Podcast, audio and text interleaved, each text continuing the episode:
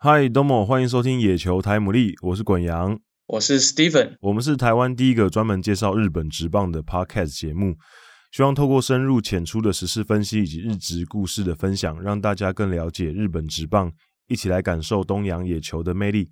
我们的节目在 Spotify 跟 iTunes 上面都有上架，只要搜寻“野球台姆利”即可关注我们喽。如果没有使用相关 App 的朋友，也可以直接透过 SoundCloud 收听。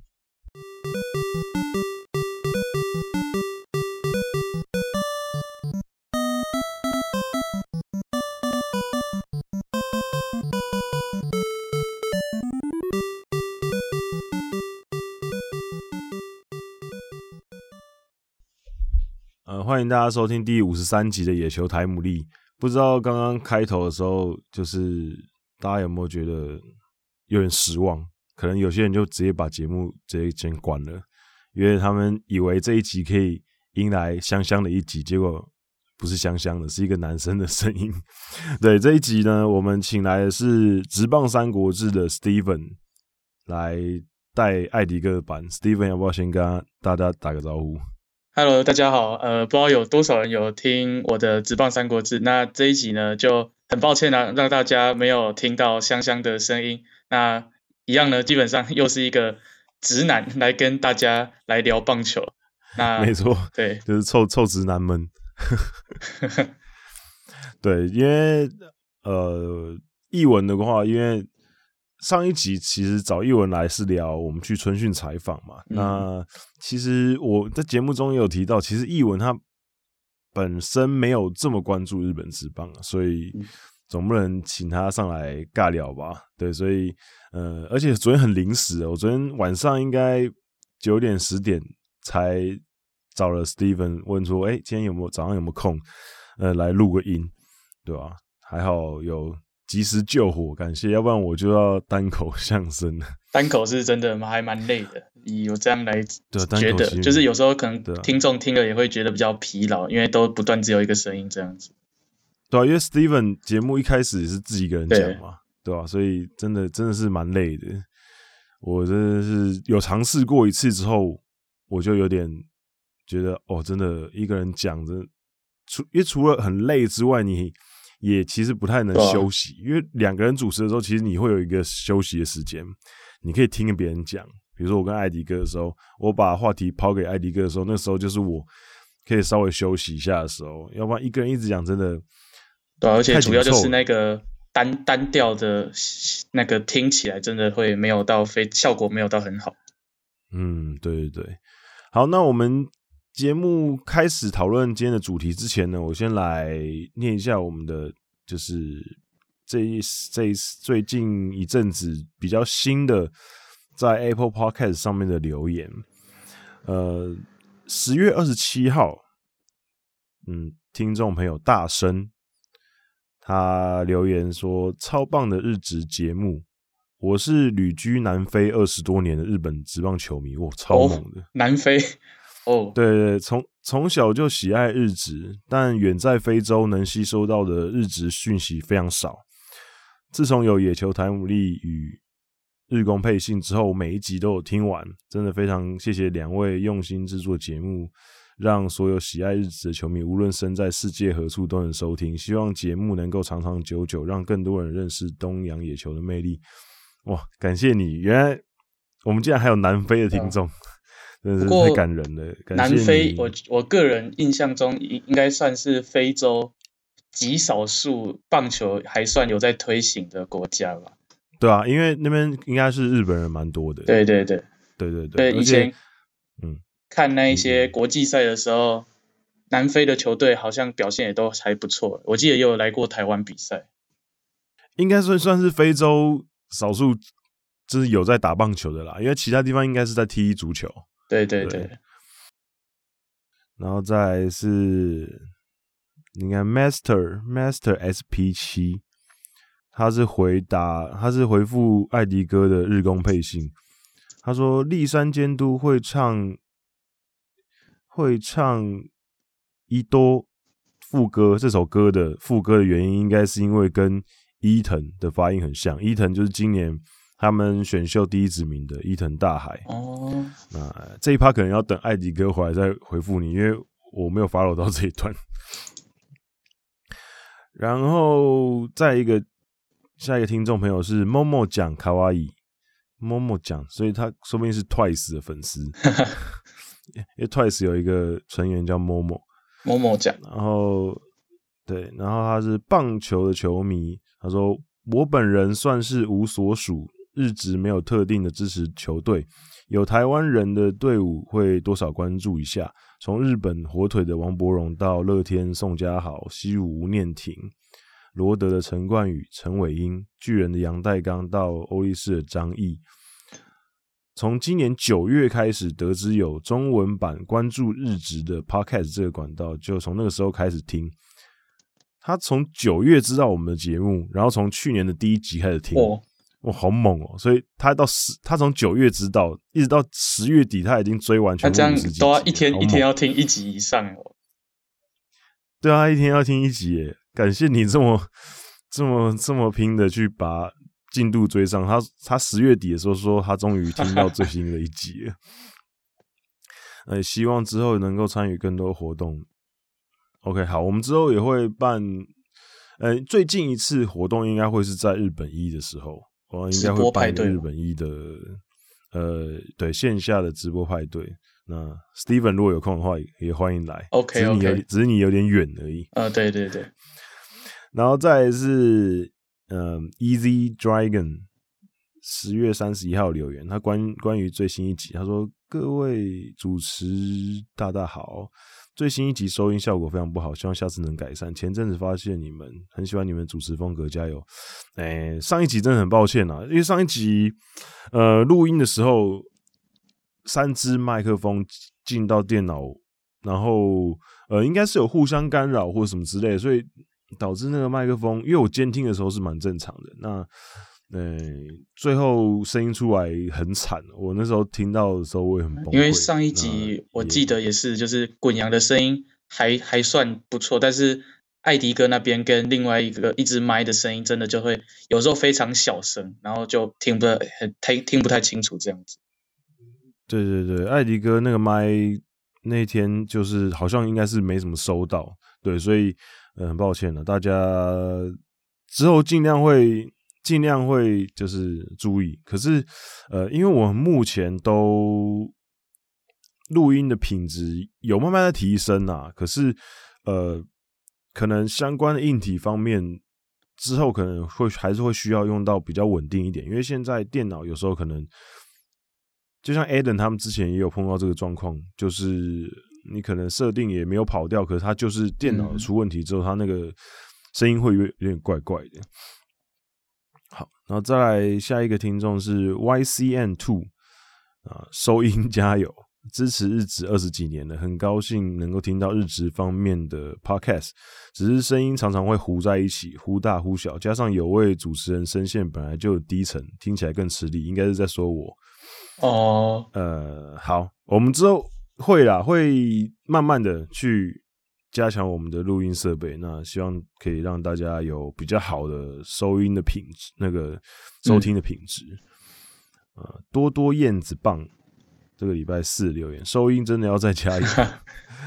我觉得我们之前有几，我之前我们其实声音都蛮稳定的、啊哦，就最新这一集，就最新这一集比较差啦，就最新这一集比较差，可能就因为这一集，所以大家的看法都比较一样，这样子。可是之前其实有一，其实之前大部分时间我们的收音应该都还算可以吧？还是大家都是新的听众？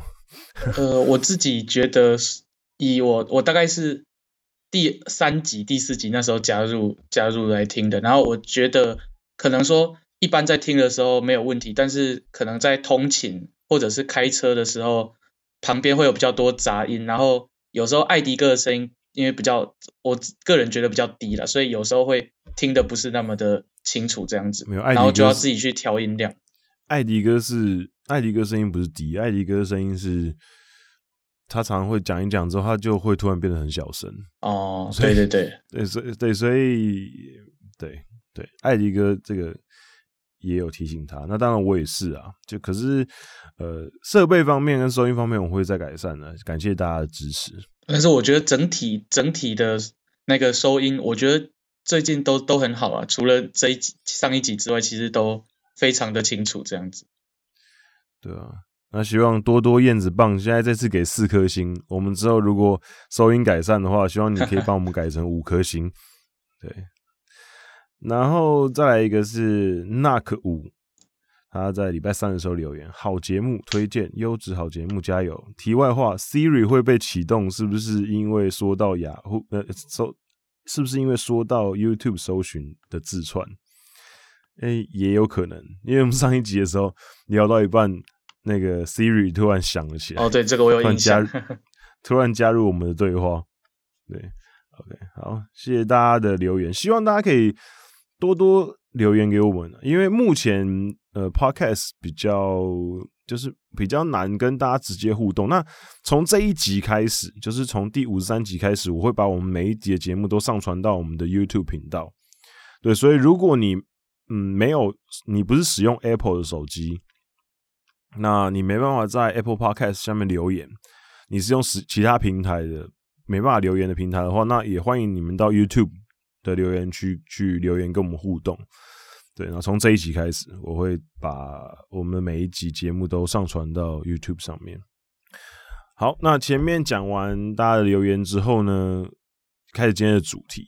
那最近大家应该都知道，各队开始战力外的名单一直每天都一直在出来，然后有一些很惊讶的名字出现在里面。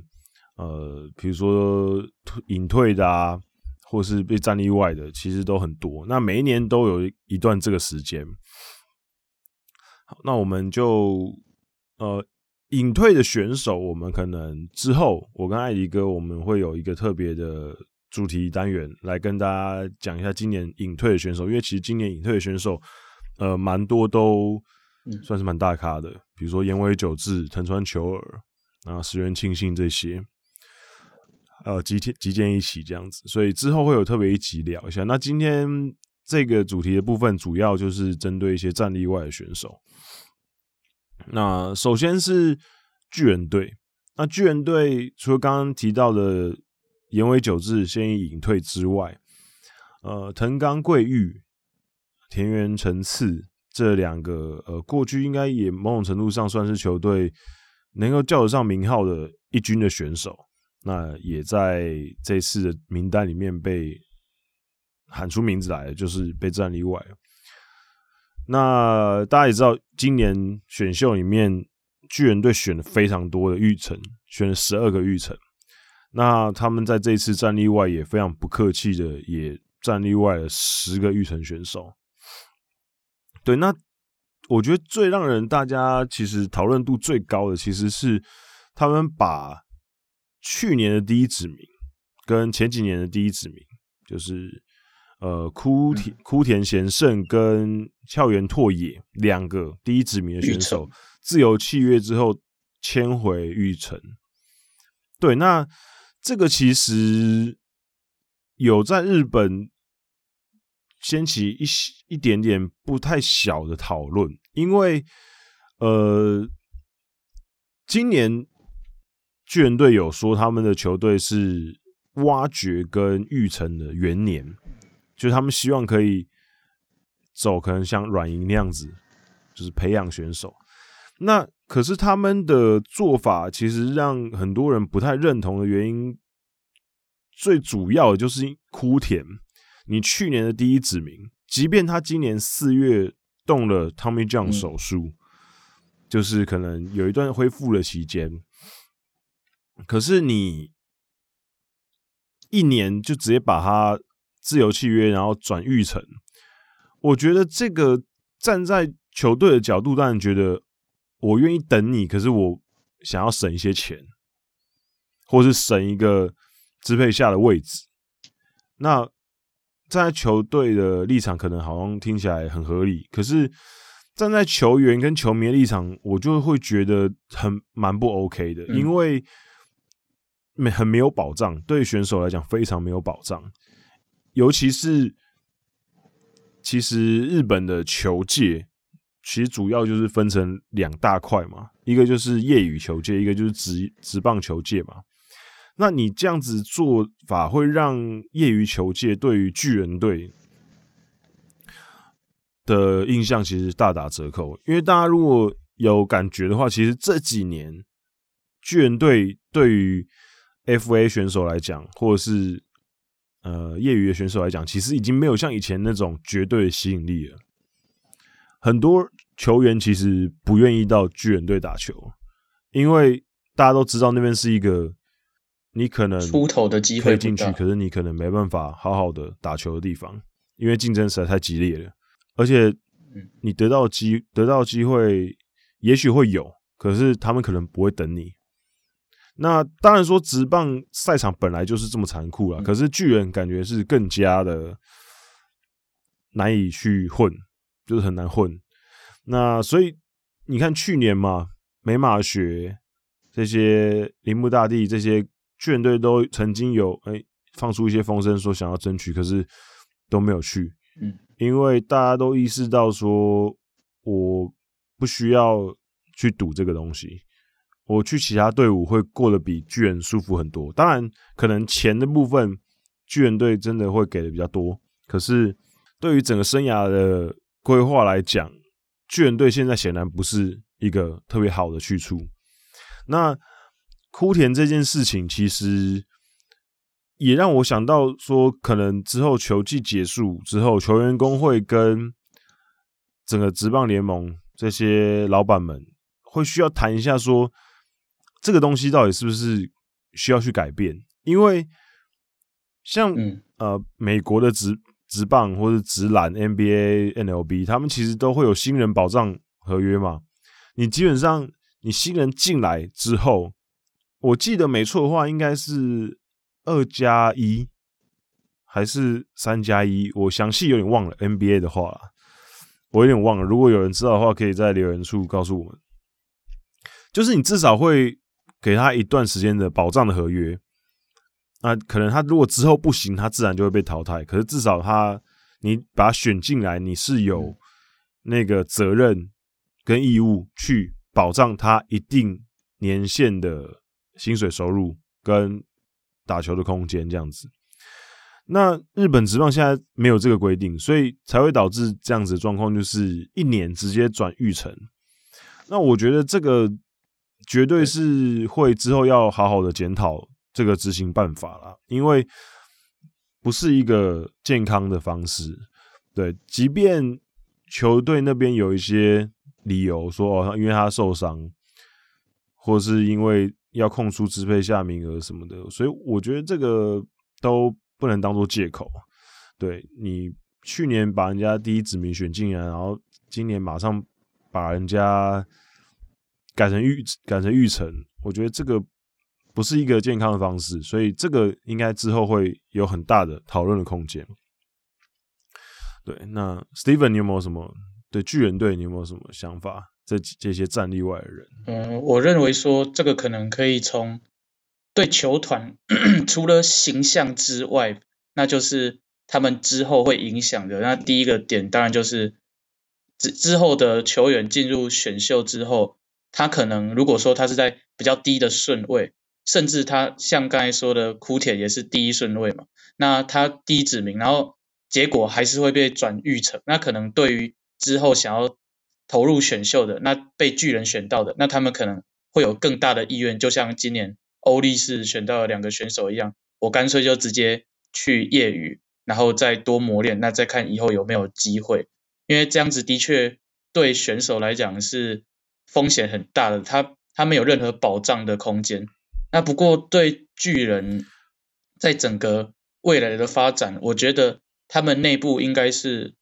我个人是蛮看好的，因为现在整个职棒界，不管是美国还是日本，就是以球员养成这一块已经有很大的变化了。像是之前呃 Jackie 翻译的 MVP 制造机里面也有提到，就是在球员养成现在已经有更多数据化，还有改造球员的个人的身体素质这一些啊，我认为巨人可能也会想要往这一方面发展，所以他们今年才会。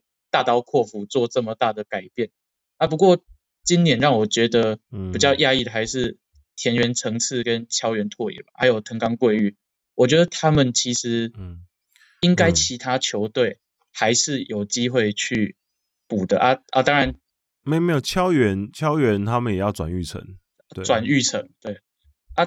田园层次的话，我觉得嗯应该可以去，如果其他队要的话，可能在季末的 tryout 选秀可以去拿拿拿过来用看看。嗯、我，觉我觉得甚至可能不用 tryout 哎、欸，我觉得可能我可能只我觉得可能有人直接要，因为田园说真的，他是属于那种、哦、呃算是功能性比较特殊的选手啦。就这种选手其实放在中继应该还算蛮好用的。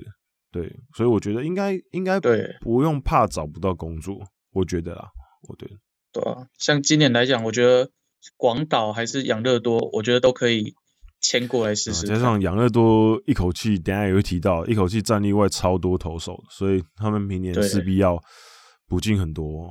好，那讲完巨人队之后啊，巨人队我稍微提一下岩尾久志好了，虽然说说隐退了之后再聊。呃，岩尾久志他是今年隐退，所以他是最后一个，就是二零零五年乐天创始的时期的成员，他是最后一个了。所以他隐退之后，二零零五年乐天创始成员就全员都已经不在球界了，所以所以算是也算是时代的眼泪啊。那再来就是他也是最后三个现役的近铁。斗士，近铁战士，近铁战士对。那他隐退之后，然后再加上近藤一树被战力外，那现在就剩坂口智隆了。对，坂口智隆是最后一个，那算是一个时代的结束吧。因为近铁离我们也很远了嘛，对，也这个这个球队也在那时候球界在编的时候消失。其实一直到现在，其实还是会常常有时候看到有一些人说他是近铁队的球迷。对，当然那个时代是应该是很多老球迷比较难忘怀吧，因为像我那时候，其实球界在编那个时候，我才刚开始接触日本职棒不久，嗯、可是我对近铁的印象也蛮深的，主要是因为他们的球衣是我蛮喜欢的样子，红色，然后蓝色、白色这样子，还有就是一个牛角的 logo，然后加上还有就是野茂嘛，嗯、野茂那时候在近铁。也算是给人家留下很深的刻印象，所以对这支球队其实虽然说接触了时间不长，可其实对这支球队的印象还是蛮深刻的。好，那讲完巨人队，我们接下来讲一下 DNA。那横滨今年其实目前第一批战力外的名单，呃，赤间谦、滨石广大，这个今年才被交易过来的。马上就战例外了，还有古村彻，古村彻已经应该是第二次被战例外了，因为古村彻之前就已经其实有被战力外过，被战例外过一次了，那他又又回来，他中间有一段时间是去独立联盟，他二零一二到一四年的时候是在横滨，然后后来被战意外，战意外之后他去外面兜了一圈。就是去四国联盟兜了一圈之后呢，他又回来，就是又回到又被签回来参加 DNA 的 tryout 吧。二零一八年年底的时候，他参加 tryout 又被签回来，对，所以也算是蛮励志的一个例子。可惜他回来之后还是没办法有好的表现。然后藤冈浩明跟飞熊马。石川雄洋、百濑大喜被战力外。那飞熊马其实曾经是球队蛮期待的内野手，那也当过一阵子的二军王啊、可是一直都没有拿出好的表现，比较可惜一点。那我想要特别聊一下是石川雄洋吧。啊，石川雄洋是横滨的前前任队长。就是桐乡接任桐乡之前的队长。那其实我对于石川这个选手，其实蛮感觉其实有点复杂，因为他在那时候进来职棒的时候，呃，因为是地缘的关系，然后长得也是帅帅的，那球队对他寄予蛮高的厚望。那当时大家是希望他可以接班石井卓朗，那他其实也算是蛮快的吧。他二零零六年入团之后，呃，零九年他基本上就已经被拉到先发的位置。零八年就得到很多机会，那刚好那时候石井卓朗也因为有一些伤势的缘故，呃，让他有这个机会，就是上来顶替游击的位置。那其实头几年表现的并不算太差，他在零九年跟一零年的时候表现算是还不错，尤其是一零年应该是他的呃人生生涯巅峰，生涯年。一零年他的生涯年，他那年两成九四的打击率，而且那年有呃三十六次的盗垒，算是非常的表现非常不错。那也算是一个不错的第一棒啊。虽然说呃嗯那一年就是球队战绩其实也那阵子也不是很好，可是让人家觉得好像有一点点还不错，有一点希望这样子。可是后来又其实回落之后。他有一段时间算是球队的主力，可是表现你也不能说太差，你也不能说差，可是就是你会不由自主的把他跟石井卓朗拿拿来做比较嘛，因为毕竟他是石井卓朗的接班人。那后来球队也因为要呃怎么说，因为要让他站稳这个位置，所以石井卓朗后来也球队没有留。然后藤田一野，这个后来到乐天，乐天拿下金手套的游击手，也因为球队想要把位置给石川雄洋，所以在竞争之下，球队后来选择把就是他竞争对手送到乐天去。嗯。那我觉得这种种原因让我其实有一段时间我对这个选手，我必须很诚实的说，有一段时间我对他没有这么有好感。就是因为我觉得球队为了要让你接班做了这么多事情，可是你却打出来的成绩其实说说真的非常非常一般，就是非非常一般。那当然后来呃读了很多文章，然后看了很多书，然后看了一些比赛之后，你就还是会慢慢体会到他的价值啊。就是他可能成绩真的很一般，可是他其实，在球队里面算是有担任起一个还不错的。嗯，球队的润滑剂吧，就是他跟队友之间的感情跟连接都蛮好的，他也算是蛮会带动球队气氛的一个选手。那呃，即便他生涯并不是一个成绩特别突出的人，可是也是感谢他这十五年在横滨的贡献啊。那他自己在被自由契约之后，也说他应该是会想要继续打球。那也希望他的下一站可以找到一个让他有发挥空间的地方。好，那横滨有没有 Steven 有没有想要特别提的人物吗？应该还是补充石川雄洋吧，因为就是他是刚古阳也有说到，横滨算是这最近比较黑暗的一些时期里面一个很稳定的内野手。那我个人也是觉得他在不管是守备还是打击这方面，打击当然没有到非常的好，不过也有差不多平均都落在两成七、两成八左右。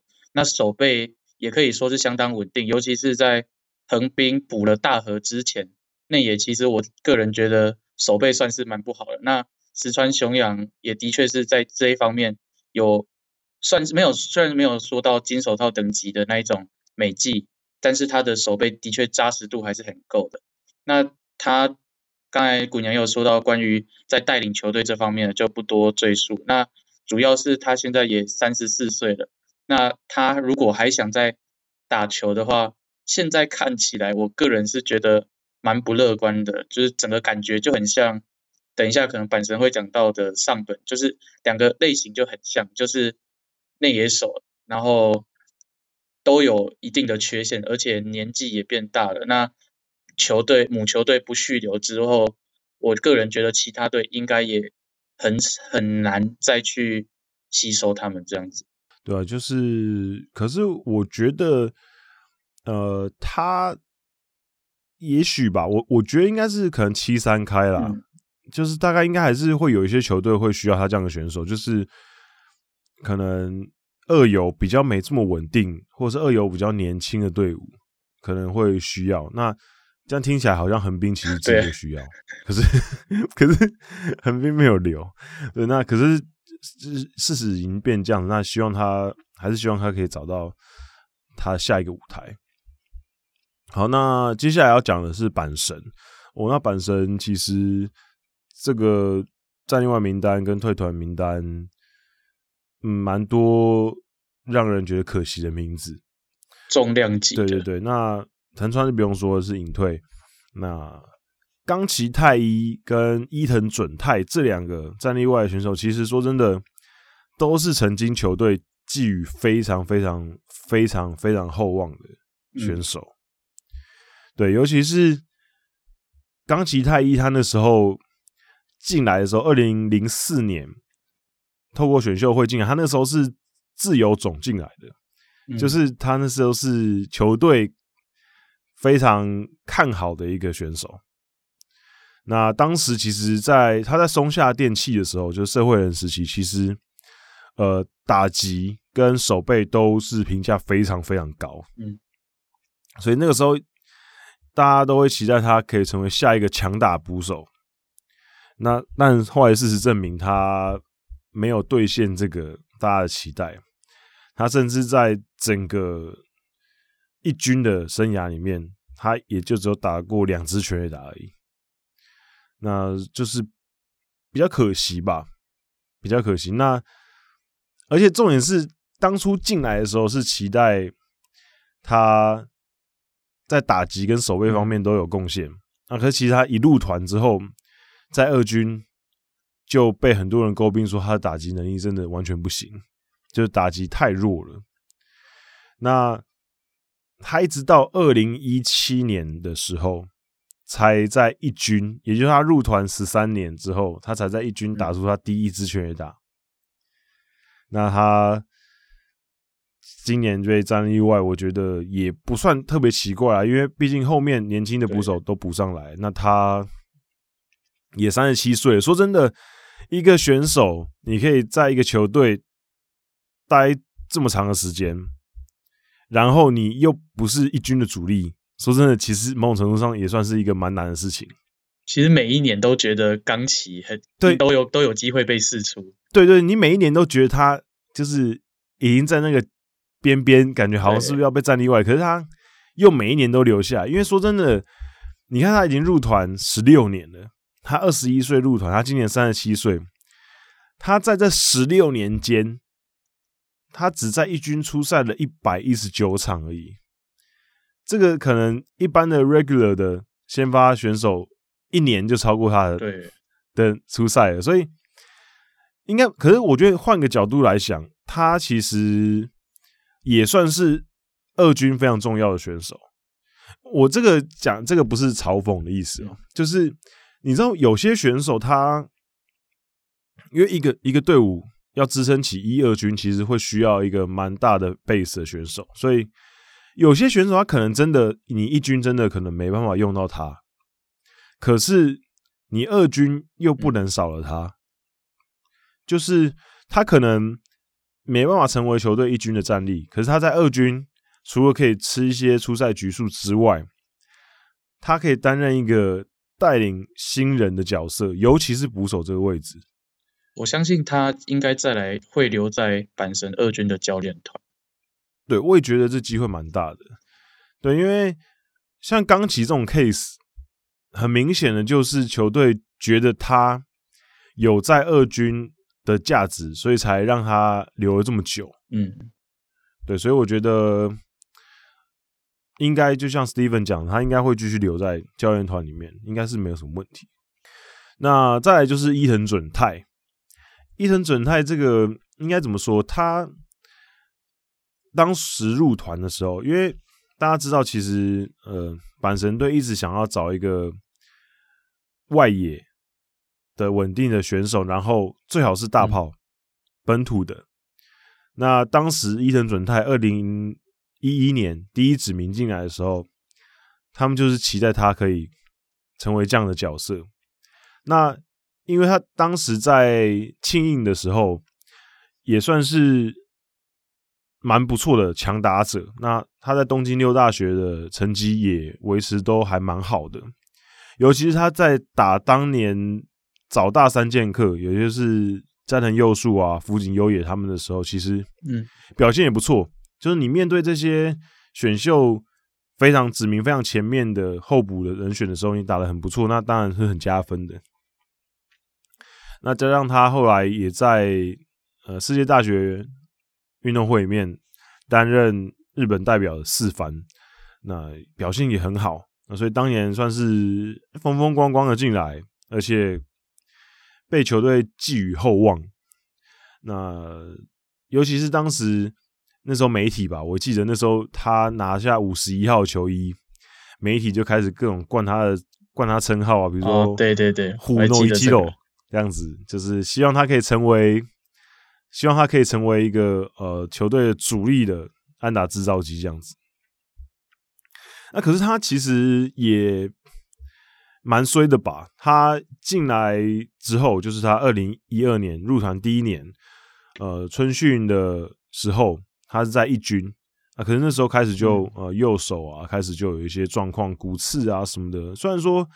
呃，不是特别严重吧？可是他一直以来都有一些伤痛在困扰他。那无论是他刚刚提到的右手也好，或者他之后，呃，比如说被触身球打到啊之类的，其实运气也好吧。然后，呃，抓住机会的能力可能也没这么好，导致他其实后来就陷入一个。比较暧昧的状况，就是球队其实觉得他应该算是有实力的，可是，呃，太多伤痛，然后再加上后来慢慢的竞争对手加入，他头几年其实，在二零一六年之前，他都还算是球队非常期待的一个战力。那可是大家都大家都知道，可能可能知道了一个口诀就是。呃，高中生基本上大家会愿意等大概六年，这是一个一个基本的啊。高中生进来十八岁，六年二十四岁，他可能会期待你打出一些成绩。那大学生可能是四年，那就是你二十二岁进来，二十六岁，他希望你可以打出一些成绩。那社会人的话，基本上是一或是二，等于你可能是二十四岁进来。他可能希望你二十五岁或是二十六岁就打出一些成绩，所以伊藤就是入团四年的那一段时间之内，其实球队对他还是蛮有期待的。那当然，后来随着年纪慢慢变大，然后后面竞争者上来，他其实就慢慢的有点迷失了吧？我觉得有点迷失方向。那当然，球队也会开始把重心放在其他选手上面。那也造成他，我觉得可能有一点，就是怎么说，找不到那个感觉。当然说，他有一段时间呢，二零一八年的时候，算是球队诶有一点抓到那种感觉，让他上来一军，担任一个算是主力的代打跟偶尔先发的选手。可是后来因为去年又有一些伤势，那今年因为呃，如果大家知道的话，今年就是他跟藤浪那时候他们出去吃饭，染染疫对染疫的事情，那可能也有一些影响吧。那就是三十一岁的今年，球队就认为说，可能就是放弃，尤其是球队今年又抽到了佐藤辉明，对，所以佐藤辉明是可以守外野的。那他的出赛机会又更加被压缩，对，所以我觉得他被战力外，呃，有点可惜吧。可是不会太意外，不是一个太意外的决定。再来就是福留孝介跟能见笃史，还有上刚刚 Steven 提到的上本博纪。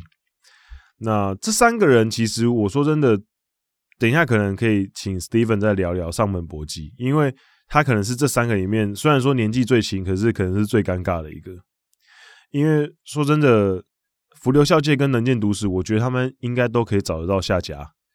可是上门搏击，我真的不太能确定，因为福流孝介应该啦，虽然说他现在是球界年纪最大，马上要四十四岁，可是我认为中日队应该会对他有兴趣。第一个是，他就是中日龙的 super star 嘛。即便他去了美国，然后又回来在阪神待这么久，可是没有疑问的，他是中日上一个全盛时期时的主将，那也拿下很多 title。那他那时候从美国回来，呃，没有回到中日，其实有很大一个原因，是因为他跟当时的教练组其实是不太不太合的。那现在整个球队的体制改变之后，我认为他回去中日的机会蛮大的，因为中日现在其实他们这几年一直在走一个年轻化的路线。那可是，在年轻化路线当中，老将就比较缺乏一些。那我觉得浮流落叶归根，然后回去带年轻的选手们，然后可以当一个称职的代打王牌，我觉得其实蛮好的。那能见更不用说了，能见其实一直到今年都还是阪神队的，算是出赛非常多的中继投手啊。那他被战力外，其实说真的，我我其实没想到，因为能见其实是今年牛棚阪神牛棚出赛第四多的选手。那这样的选手表示他其实竞技状况还是保持在一个还不错的位置，虽然说他防御有点太高了，可是左投。的价值就在这里体现，他有一个左投的优势，然后他今年其实证明他还是其实可以吃局数的。那这个在这个状况下，我认为很多球队都会需要他，比如说广岛啊，嗯、或者是甚至巨人都有机会把他签下来。那上本搏击就比较尴尬，Steven，你要不要聊一下上本？上本基本上就是阪神在。我觉得算是一零年代整个一零年代阪神二垒的一个代表性人物，那就是除了平野会一之后，以打击能力来稳住二垒防区的。那虽然他的守备其实一直都没有到很好，甚至我个人觉得是算是平均以下的，但是他在全盛时期的打击真的就是会让你期待哦，他就是一支球队非常好的攻击型的二棒的人选。那他也的确在。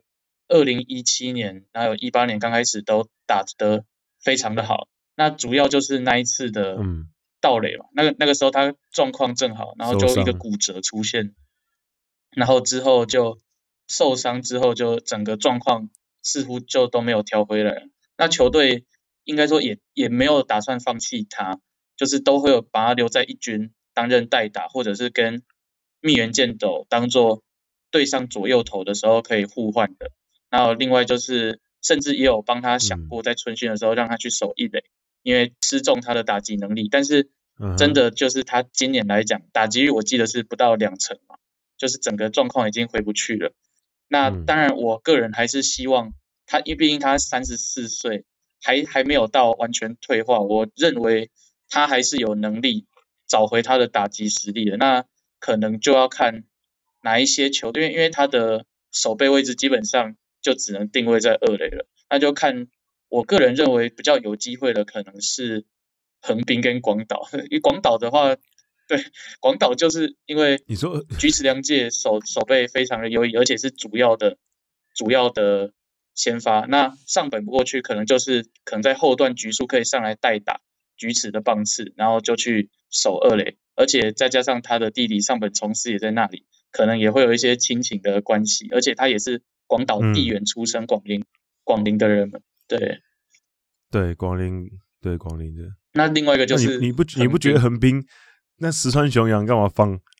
对，我觉得这个就是很尴尬的点哦，就是横滨放掉石川雄洋跟阪神放掉上本，我都非常的讶异，因为我都觉得他们内野还是需要这种人的。那可能上本还是有那一种长打长打能力在，那可能横滨我觉得或许是有机会。补过去了。假如说明年在 Lopez 这方面他们可能没有留或者是不在的话，那其他如果说要另找洋炮，还是说 Soto 回去守一垒的话，我觉得上本博纪在横滨还是有一些机会的，就是个人的看法这样子。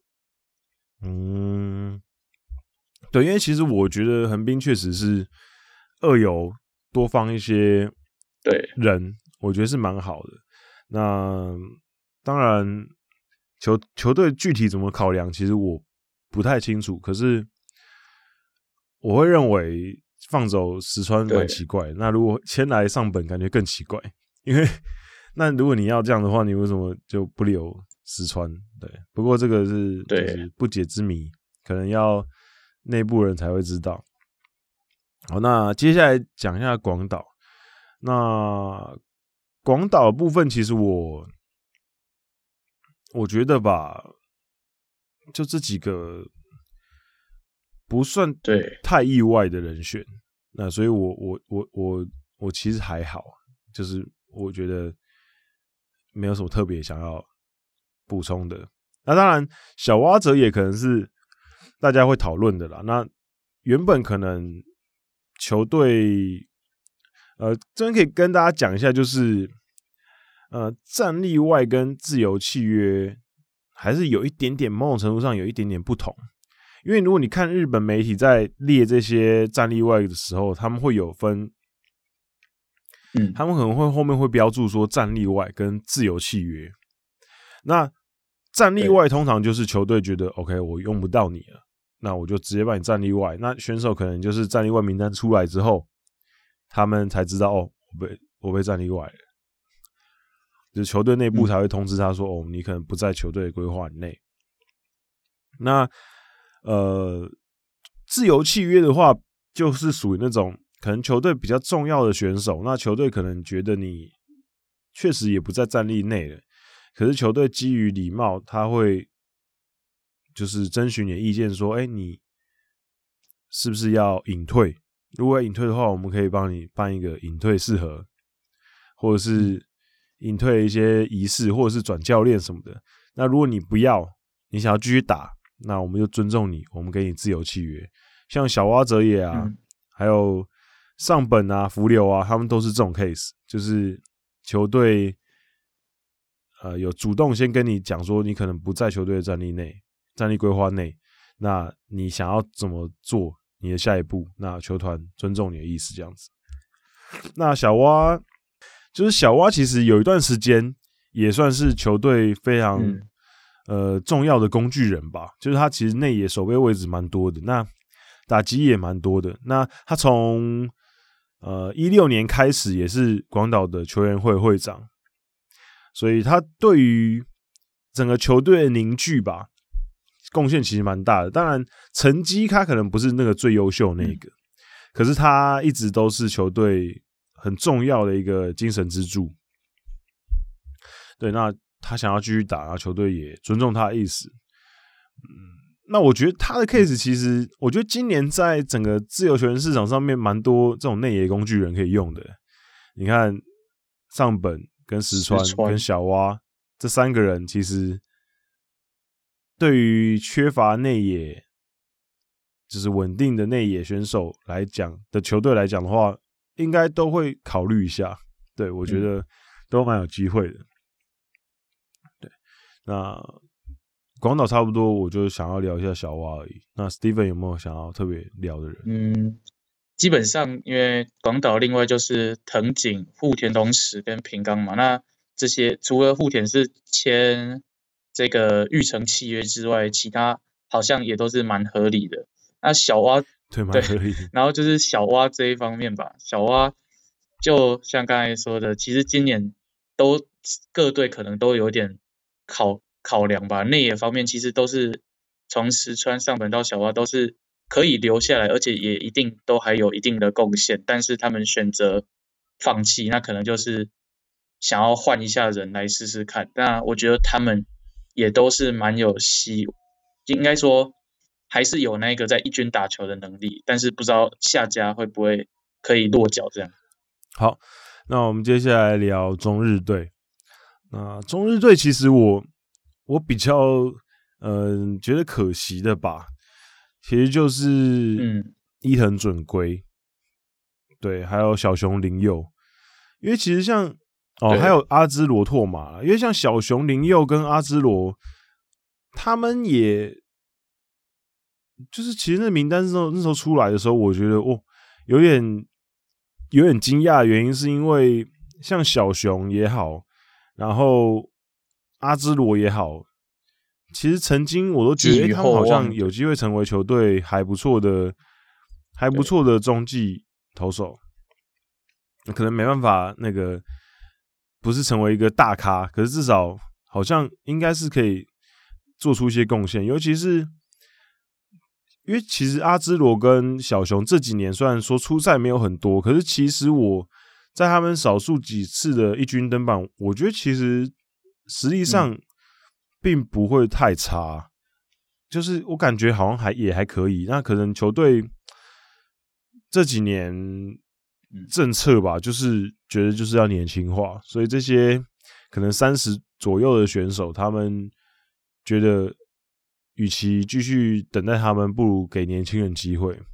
我觉得可能，而且投手投手这一块，中日应该比较不担心，所以才会。对对，我觉得可能逻辑是这样子。那呃，伊藤准圭当然也会让人家觉得很可惜，因为当年其实第一指名进来，然后呃，对他也有各种期待，甚至也是期待他可以成为未来的王牌投手。嗯，那只能说后来就没有养起来。啊、呃，有一段时间，应该不是说一段时间吧，有一年。在二零一七年的时候，其实算是球队主力的，算是中继投手。我觉得投的还不错。那可是后来就也慢慢的失去舞台。嗯、那当然受伤太多了，就是太多的伤势影响他，其实也让他的整个生涯不是很顺遂。那最后在不到三十岁的时候就被战力外，也不能说。意外，因为真的太多伤势了。那只能说中日队少了一个帅哥，因为伊藤准圭其实蛮帅的。对对对。那其他人的方面，我觉得就这是算是比较合理的东合合理的。那呃，会比较可惜的一点就是一些左投吧，比如说像冰田，就。嗯因为他们中日有两个冰田，一个冰田达郎，一个冰田智博，那两个都就是名字有点类似，然后可是命运也很类似，就是两个进来的时候，其实都被球队寄予蛮高的厚望，尤其是滨田达郎，我那时候印象很深刻，他刚刚入团的时候吧，他。哎，刚入团不久，他二四，他是二零一二年的第二指名。他一四年的时候，那一年其实球队就把他拉上来先发蛮多场。那那一年拿五胜三败，哦，你就觉得哇，这个二十岁的小朋友好像有点有点戏的感觉。嗯，就殊不知那就是他生涯高光了。他之后就在一军就只有在出赛五场而已，非常少。然后也是因为伤势的影响。那冰田智博也有点类似。他在一军就只有出赛一场，那入团的时候其实球队也对他蛮期待蛮高，因为毕竟第二指名嘛。那可是后来就，而且重点是他的投球姿势很特别，就是大家如果呃有兴趣的话，可以去 YouTube 上面找滨田智博的投球姿势，呃，是一个蛮蛮蛮酷的投球姿势，因为现在应该只有他是这样投球姿势，蛮特别的。那 Steven 有没有想要特别聊的人？嗯，石川俊，我还蛮讶异，说他就直接选择退休，这样三十岁，我觉得他其实还是有那个在一军有机会拼上一军的实力，但是大家既然他三十岁就选择退休，这一点我是比较讶异，就这样。嗯，我觉得可能很多选手，就因为我们我们自己又不是选手，所以我们可能对。很难去理解吧？有有些人可能真的也累了吧，就是可能自己的前半生都在打球，然后呃，他可能真的，因因为我们外人都会觉得啊，他好像差一点点什么的，就可能哎、欸，可能再加把劲，可能就可以撑上去。嗯、可是，在当事人来讲，他可能就觉得那一点点他就过不去，嗯、或者就是有就那一关过不了。我我听过，对，我听过很多选手有讲过类似的东西，就是因为你同时在那个场上，你的竞争对手、你的队友，你。有时候真的会很清楚的、很清楚的感受到，说我在这场竞争里面，我可能赢不了。嗯、就是他们有时候自己会有这种感觉，就是我，嗯，我可能上不去的这种感觉。就我之前接触一些选手，很多选手跟我会说到这个感觉，就是他们会感觉到自己的能力不足了。好，那接下来讲的是养乐多。我们，养乐多一口气八个投手离开，对于一个很缺投手的队伍来讲，一次走八个就是蛮多的。那其实，嗯、呃，有几个名字我是蛮讶异的啦，比如说三田大树、近藤一树、山中浩史、丰章廉，因为封张连。我一直觉得他应该是球队算是蛮主力的牛棚吧。这几年都是不断都很长很长在中继对出来维持住那个牛棚不要崩盘。对对，所以我觉得也蛮蛮蛮讶异的。然后蛮可惜的就是山中浩史，我也觉得蛮可惜的，因为他去养乐多之后，其实有其中有一两年其实投的不算太差。对，我记得有一年好像。固定在先发六胜十二败，然后防御还不错。有一年我记得应该是二零一六年，二零一六年的时候，那以现在球投球界少数的，就是低肩侧投来讲，感觉好像这功能性还可以继续使用。那其实球队就对没有继续留，而且你看到这几个名字：近藤一树、山田大树。丰章廉、山中浩史这几个其实都是这几年嗯蛮常在一军出现的名字哦、喔，可是都直接被战例外，所以这代表球队应该怎么说？是想要大刀阔斧的整个做重新的改革，就是这些人，即便我这几年可能很常用，可是我不要了，就我不要再用他们了，我要用一批想要把。投手战力全整个翻新，那翻新可是也不是这么快的事情。对啊，对，那嗯，我想要特别特别想要聊一下的是，呃，品川呃田川贤吾这个选手，那他其实很年轻，他只有二十六岁而已，可是他是高中毕业就进职棒，嗯、那他在一军的初赛没有特别多。啊，可是他，我想要特别提提他的原因，是因为呢，他是就读高知中央高等学校，那他是这个学校的第一个职棒选手。那我们野球台姆利前几集有那个采访过那个小曹，不知道 Steven 有没有记得？就是日本的台日野球交流，对，那他们其实很主要的。合作的学校就是高知中央，哦，对，所以他算是我们那些台湾的小朋友们的大学长。对，那对我单纯只是想要讲这个，对，就是嗯，应该怎么说？这种比较呃冷门的学校出身的选手，那我觉得要面对压力其实更大，因为你不是名门出来的。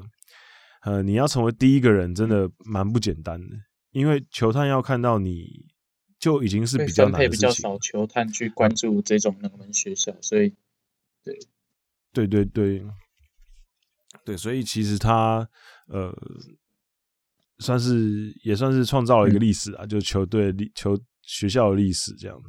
对，Steven 有没有想要聊一下养乐多这些选手？嗯，刚才其实就说的差不多，那近藤。节目刚开始又有说到，就是最后几个近铁战士，然后也是即将要离开了，那也是时代的快要结束。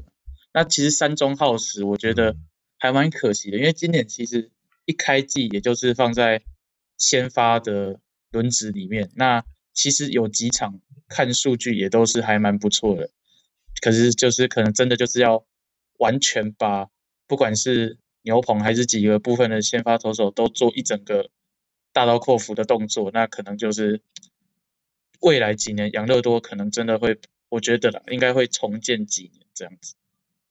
他们其实这几年很像在重建呢。对，我觉得如果到时候山田哲人真的也离开的话，那就真的就是要以村上庄龙为核心，整个重建就队伍。那我现在插播一个新闻，我们在录音的今天，今天是十一月八号，礼拜日，礼拜日，坂本勇人打出生涯两千安，刚刚打出来，哦、我收到号，就在刚才哦，就在刚才，对。史上第五十三个人，对，恭喜恭喜坂本勇人。好，那哎、欸，我们好像是不是光是中央联盟就聊超久的？对，一个快一个小时。对，我我我们好吧，我们那我就临时改一下题目，临时改一下题目。我们太平洋联盟的，我们下礼拜我再跟艾迪哥聊。好，那这礼拜就跟 Steven 聊中央联盟就好了，因为再聊下去我怕。今天节目会有点太长，对。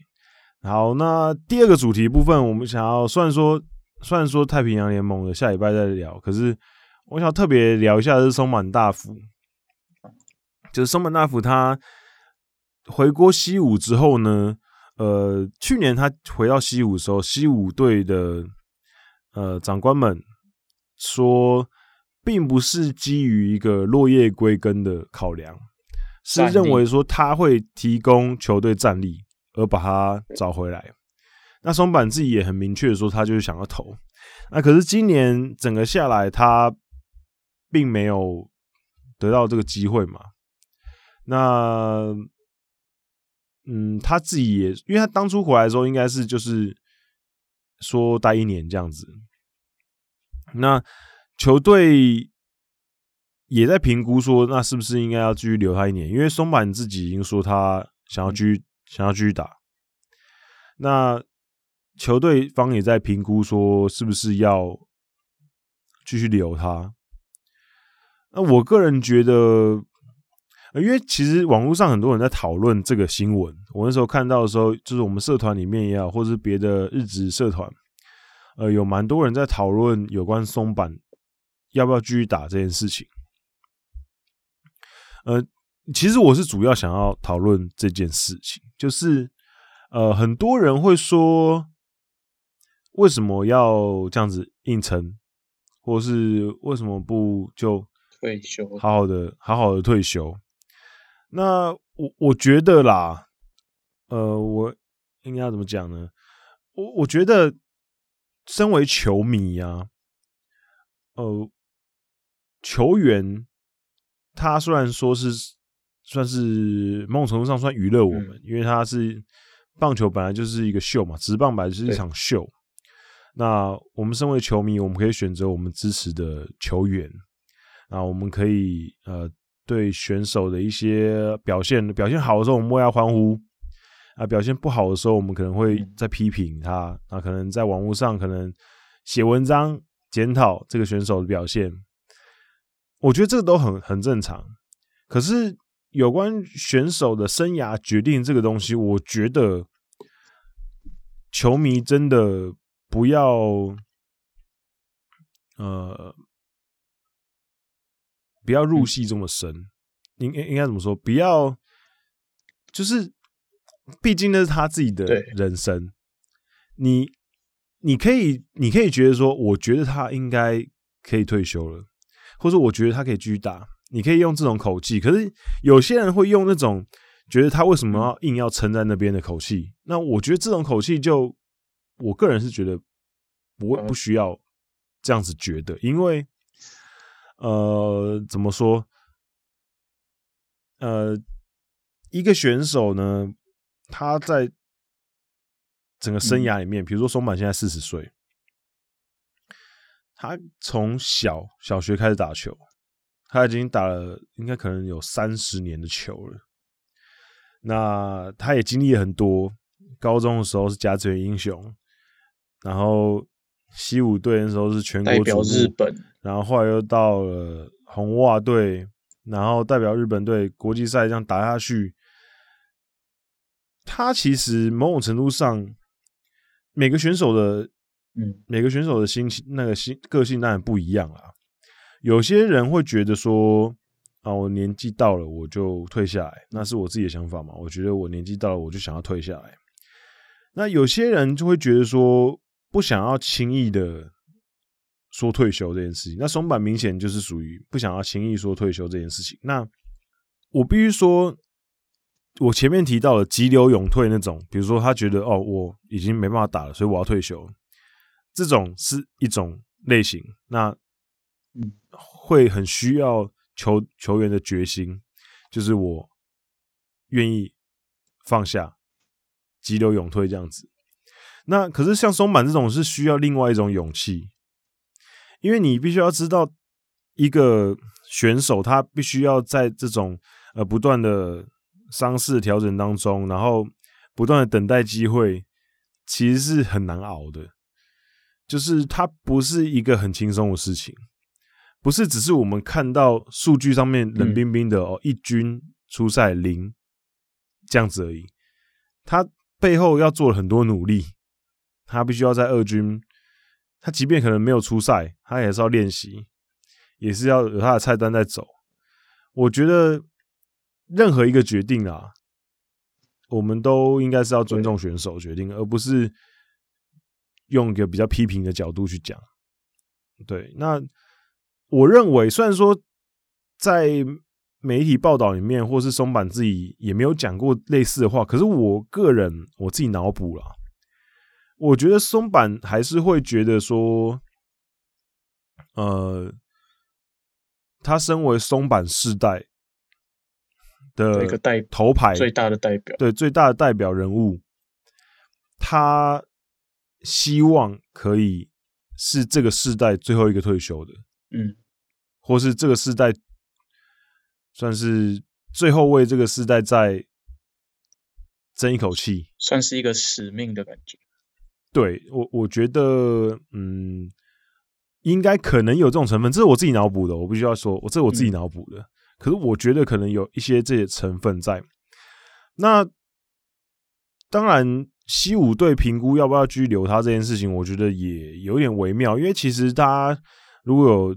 这几年一直在关注自由球员市场或者是球队的补强的时候，你应该都会对西武队蛮深的印象，因为西武迷可能有更深刻的感受，因为西武这几年就是一直在对外输出自己的主力选手，他们从二零一六年开始就不断的每一年在失去失去自己的主力选手，对，二零一六年岸孝之。二零一七年，木田和久也上亮模。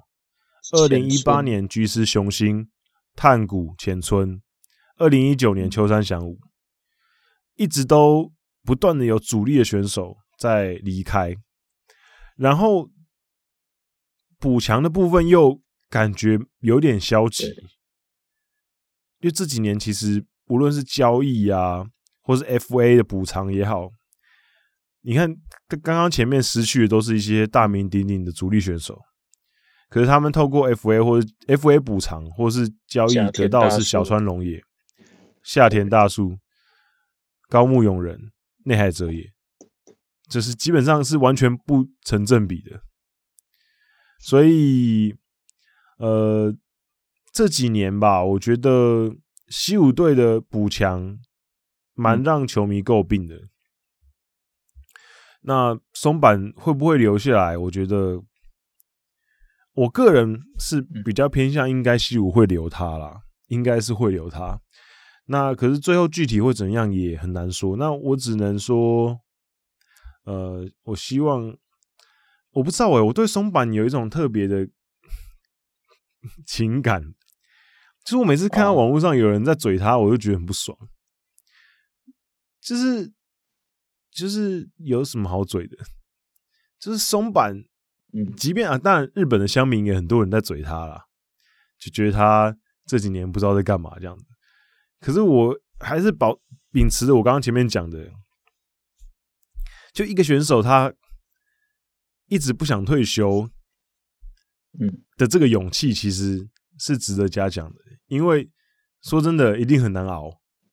因为他，你看他这几年从中日到西武，甚至之前的软银，说真的，他最近，嗯，这五年吧，说真的，应该是非常难熬的，因为他一直在二军跟伤势之间这样挣扎。对于他过去有丰这么丰功伟业的选手来讲，是一段应该是一段非常难熬的日子。的确，对，我觉得应该要尊重。这样子的选手，对，等到他哪一天真的要宣布退休的时候，我觉得大家才会意识到这个世代真的结束了。对，所以我觉得大家且看且珍惜会比较好一点。对，我只是想要嘴一下那些酸民而已。Steven 有没有想要对松坂有没有什么看法？因为从我小时候看球以来，其实松坂就是算是一个不只是日本人的代表，我觉得他是一个亚洲人的代表，就是跟王建民几乎是同一个时期嘛，在大联盟有很好的发展。那他虽然也是大概在大联盟投的好了，大概不超过四年，那甚至后来他在大都会也是有点起起伏伏的，但是他其实就是你可以看得出来他。就是有那那一个使命跟包袱的感觉，他就是身为日本人，他要为日本人出一口气，在美国出人头地那种感觉，所以他其实不管受到多大的伤，他都还是会不断的去调试自己，然后让自己可以重返赛场。那我觉得这种毅力，就是那种十年寒窗无人问嘛，他多辛苦多痛苦，在撑，在练习，在尝试恢复自己的状况。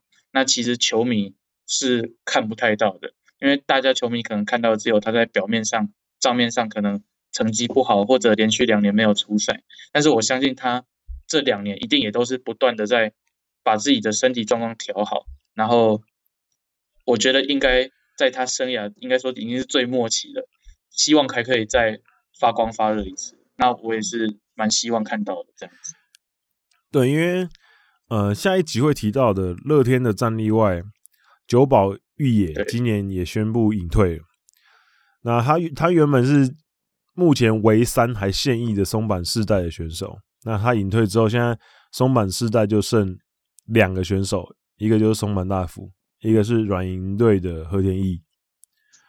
那所以我觉得大家真的且看且珍惜啊！这一个世代准备要。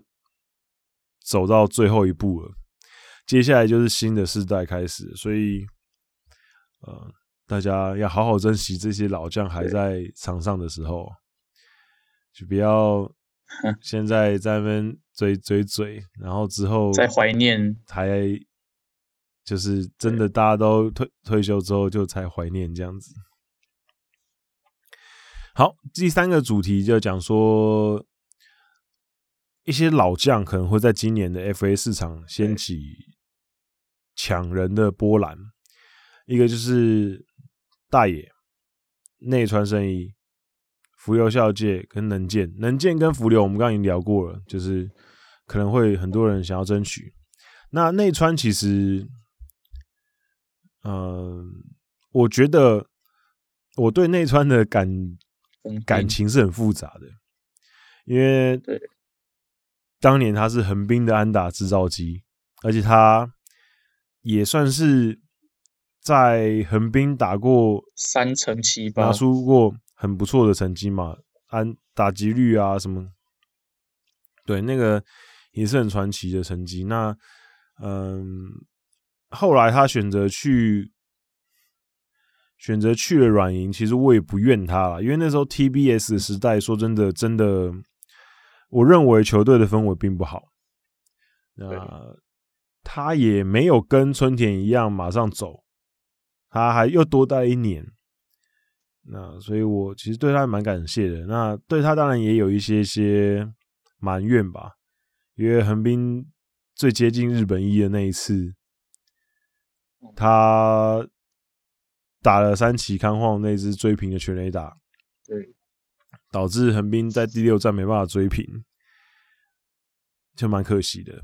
那可是我觉得他这个选手还是非常值得尊重的啦，因为大家如果看到他跟球队球球员们的互动，你就知道他其实是一个呃。成绩也好，还有跟球队的相处也好，是一个非常好的一个前辈在队中。那当然，软银队也是，当然根据他们自己所说啦，其实也跟他沟通很久。那、嗯、呃，球队真的是在战力上，呃、必须要给年轻人机会。所以内川即便在今年二军其实打的成绩并不差，的确还有一军的实力。对，可是还是没有。呃，让他在一军。那我认为应该还是会有蛮多球队会需要他的。那巨人队或者是呃中日队，我觉得应该机会都是有的。嗯，呃，或是广岛。呃，因为其实虽然说内川现在，当然他前几年很明显的你看得出来他的。呃，对球的敏锐度跟对直球的掌握是有明显的下滑。呃，可是他的打击能力，我认为还是有不错的水准。那如果担任一个主力的代打，或者是呃一垒手，我认为应该还是有办法。对，还是有办法。呃，升任吧，应该可能再打打个一两年，我认为应该是有机会。如如果你愿意给他机会的话，那呃，广岛队最近开始有一些风声说他们会想要争取的原因，是因为呃，他目前的一垒手松山呃松山龙平其实年纪也不小，那。而且，可是状况其实也是蛮有点起伏的。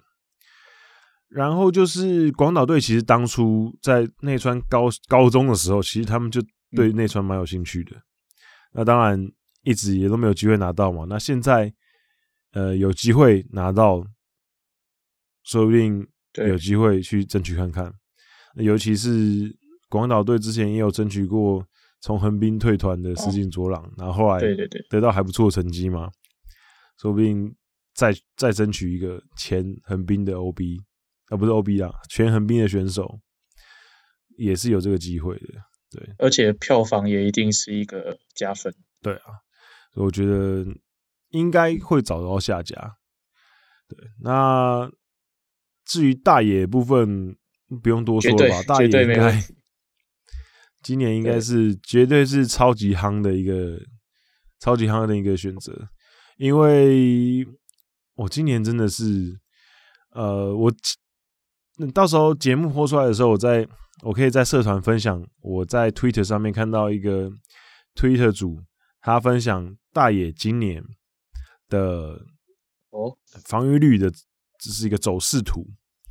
他第一场出赛的时候被打爆，所以那一场打完之后防御率好像十四还是十六，这个倒是没有什么印象，因为。一直都只记得他打头很好，这样。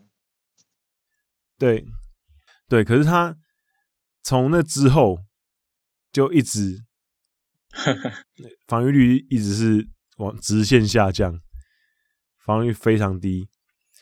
他今年第一场的时候，第一场打完，防御率是十三点五，然后第二场投完，防御率变九，第三场变成。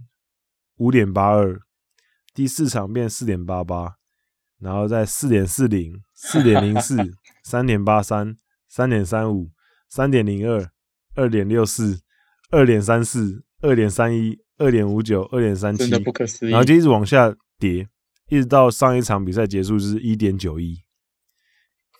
对，就是一个非常对，今年真的是完全觉醒的大野熊大。就是让人家觉得有点有点不可思议，尤其是其实日本职棒已经很久没有出现玩头这么多的选手了，而且有点算是老来俏，我觉得就是突然间在巅峰期的后后段，然后又投投的这么好，算是有一点的感觉。对，就是尤其是他其实过去一直让人家觉得就是比较稍微痛痛人一点，就是大小伤势一直影响他。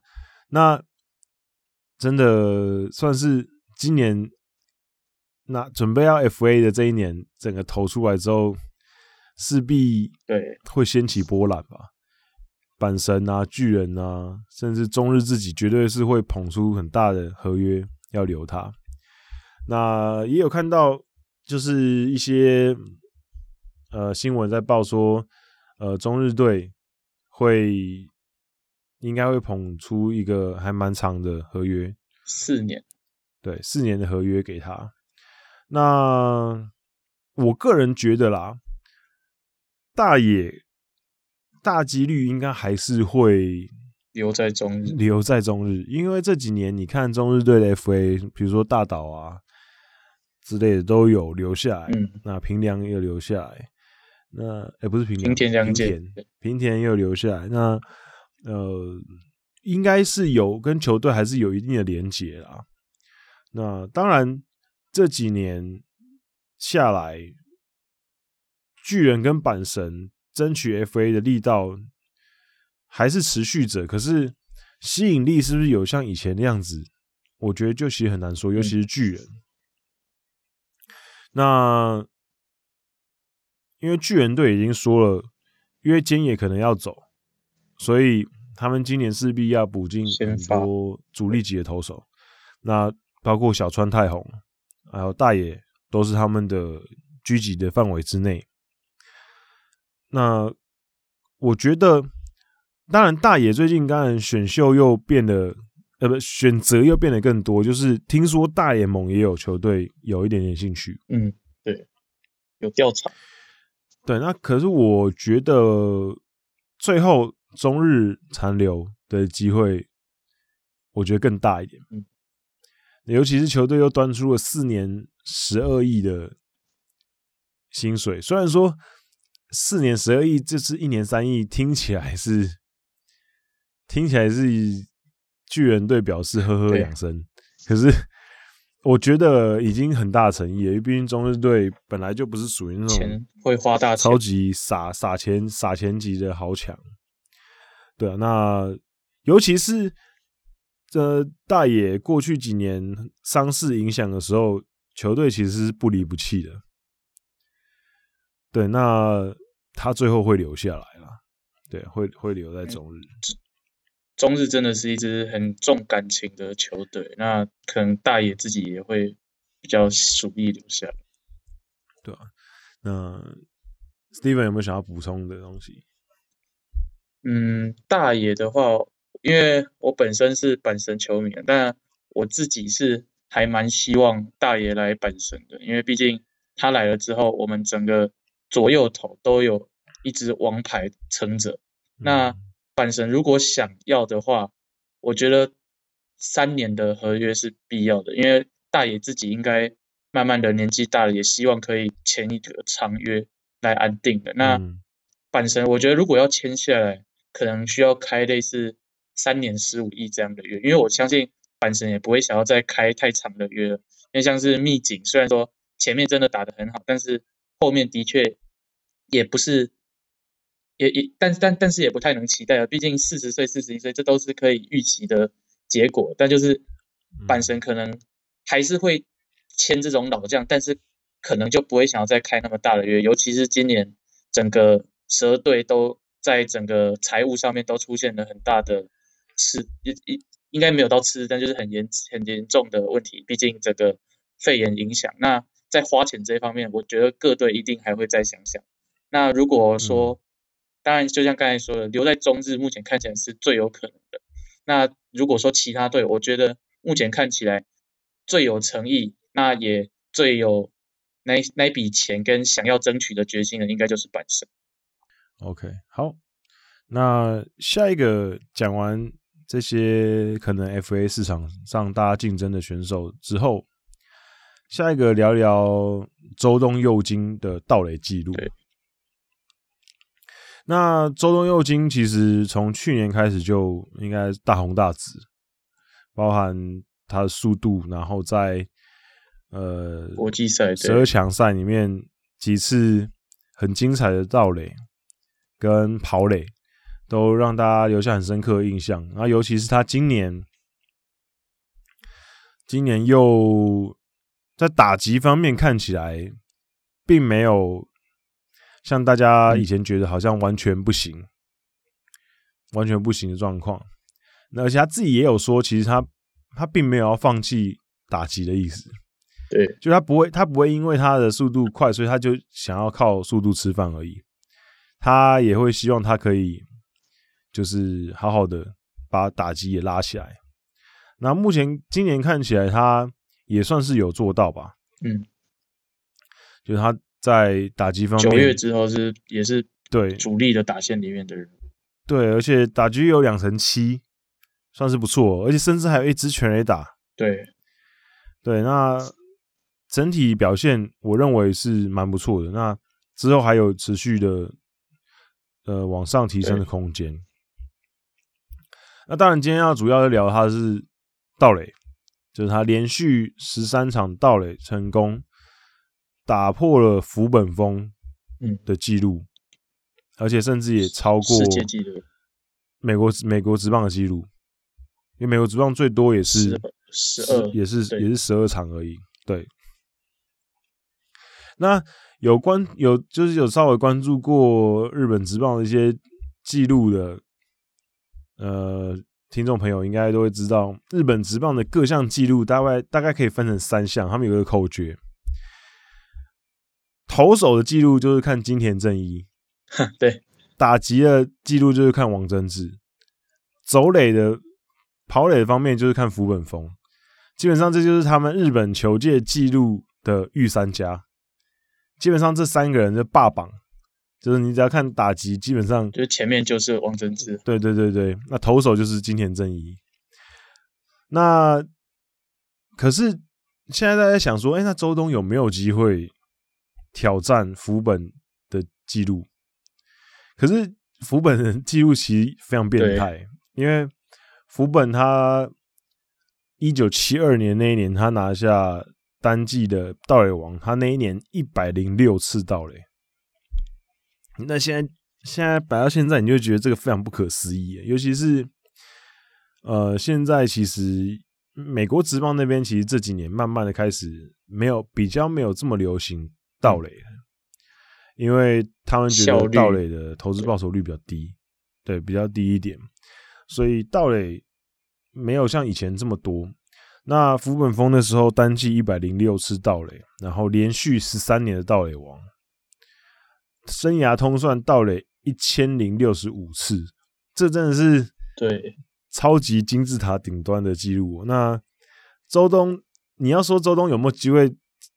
追上，我觉得这个都有点言之过早了。可是，呃，至少在他的身上看到一些呃暴雷之星，对这种潜力，这种潜力。那尤其是他周东最今年最夸张的就是他十月的时候，单月就到了二十三次垒。那你要知道，当时。十月底的时候的盗垒排行榜，呃，中央联盟的进本光司是二十八次盗垒一整季，所以基本上 周东一个月就快要到了比人家一整季还要多，那就觉得哇，这个真的蛮厉害的。而且他在八月之前是输给西川遥辉还有和田康士郎很多的，然后我记得就是从九月吧，九月初开始就开始暴涨，就固定先发之后，整个道垒的排他的排行就不断的往前，而且现在已经遥遥领先。对，尤其是他其实花很多时间在研究，因为当然除了他速度很快之外。他其实花了非常多时间是在研究投手的牵制跟捕手的送球。对对对对，那他在一些报道里面也有提到，就是包含内野的软银的内野守备走垒教练本多雄一跟监督工藤公康，他们三个人其实蛮常会针对这件事情讨论，嗯，就是呃指导周东怎么去看投手的牵制的动作跟 timing，还有捕手的一些动作，所以这一点他下了很多苦功，然后再加上他本身的速度很快，所以这个一加一就大于三了。他不是。就让他会这么恐怖的盗垒成功率，因为他不像是近本光司那种，因为近本光司真的就是用盗垒的量去换取成功率，成功的，因为他的盗垒成功率真的还蛮低的。嗯、那周东佑京真的就是，还有那个最最经典的，应该就是前几场对罗德吧，三本三本左投三本在投球的时候不断的牵制，那他都是可以回去，那最后就算有一次真的被抓到，那在走垒间，在一二垒之间夹杀，竟然还可以逃过去，这个是真的很，以他来讲是真的非常不容易。嗯，对，你看周东现在目前他出赛九十六场，四十七次盗垒，只出局了五次，对，他的盗垒成功率高达九成以上，就是非常的猛。对，而且他今年吧，他今年出赛一百零四场，他的打席。其实并没有到规定打席，嗯，对。那规定打席以下四十道以上的盗垒王，上一个是一九九五年的旭方孝市，哦、他一百零一场的初赛，四十七次盗垒，所以周东就是继旭方之后第二个在规定打席以下可以拿到四十四十套四十道以上，然后拿下盗垒王的选手。嗯那主要是他的九成的盗垒成功率真的是非常高，尤其是他又，尤其是他的盗垒成盗垒成功次数又这么多的情况下，他的成功率还可以维持在这么高，所以真的蛮可怕。我我很期待他明年如果是一个完整的赛季的话，我期待他可以跑出超过七十次的盗垒以上，甚至我觉得以他这种盗垒的，就是。呃，成功率还有他的速度，再加上他对于投手跟捕手的研究，我甚至也很期待他真的挑战看看单季一百次盗垒。虽然说很难，可是也许有机会。我觉得他如果生涯再拉长一点，也是有机会挑战福本丰的盗垒王十三点八，因为我觉得这个就是长期的。那如果他都可以保持住身体，不要。有太多的伤势，我觉得是有机会。那希望可以保持健康啦。对，就是这个这个记录真的蛮不简单的，尤其是呃，你要维持一个高频率的盗垒成功，尤其是大家都知道你在垒上都要盗垒。嗯，就是他站在一垒，基本上大家都知道他要盗垒，他一定会跑。对对，所以嗯。呃在这种大家这么警戒的状况下，你还可以保持这么高的盗垒成功率，我觉得就蛮难得的。嗯，对，上一个应该就是红社彗星的赤星宪广，真的让人非常的幻想他有多少的盗垒记录可以破，但是真的就是死死在那个伤势，没有办法再继续延续打球的。岁月是真的非常可惜，就只能说可惜啦。对，好，那下一个要稍微聊一下是，呃，西武队二军教练平尾博斯，他因为窃盗，嗯、所以被球队解约。对，那，呃，可是他的例子有点特别，就是他。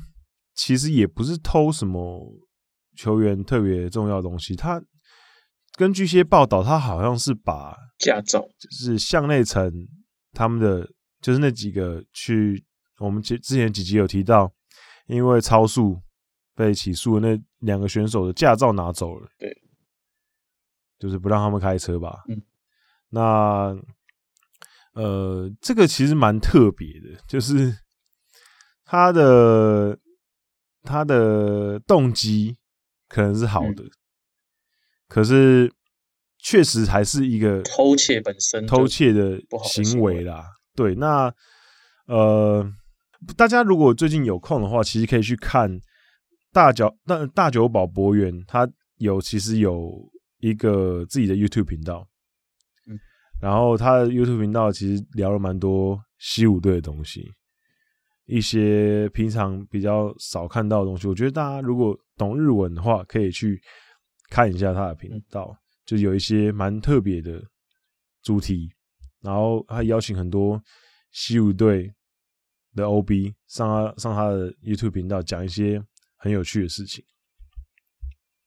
就我觉得西武最近，你看我们刚刚提到他最近几年，其实虽然说之前呃联盟优胜连霸，可是你你就会感觉好像今年他们整个就气上面感觉有点。没有之前这么好之外，嗯、又一直发生很多奇怪的事情，比如说像内层他们的超速事件啊，或就场下风波太多，然后今年选手的表现也没有像之前几年这么稳定。那而且他们现在正在面临非常关关键的一战，他们现在跟罗德队正面对决，差零点五场胜差，差差零点五场，然后正面对决。如果这一场比赛罗德赢了，罗德就确定进季后赛。对，因为两边都只剩一场比赛的状况下，西武是不可能超超过的。所以基本上这一场，如果这场如果西武赢的话，罗德还有追平的机，还有追平的机会。可是如果这场罗德赢了，西武就败了。所以这场比赛如果大家听的时候，你就已经知道结果了，就非常关键。所以我就觉得，如果今年西武没办法打进前两名的话，对球队来讲，也我觉得也不见得是一个坏事。可以借这个机会，好好的就是整顿一下，调整一下球队的步调。因为他们二军现在也是不止评委博士嘛，就高木浩之还有许明杰也都解任了，那可能就是。从二军开始就要整个也是做一个调整，那一军应该也会开始。对，那许明杰的部分，猫仔教练，我觉得他应该会是台湾的这职棒圈里面很多队伍嗯要抢夺的目标，嗯，因为他在日本的经验绝对是非常丰富的，而且他也是出了名的跟球员之间相处很融洽的教练。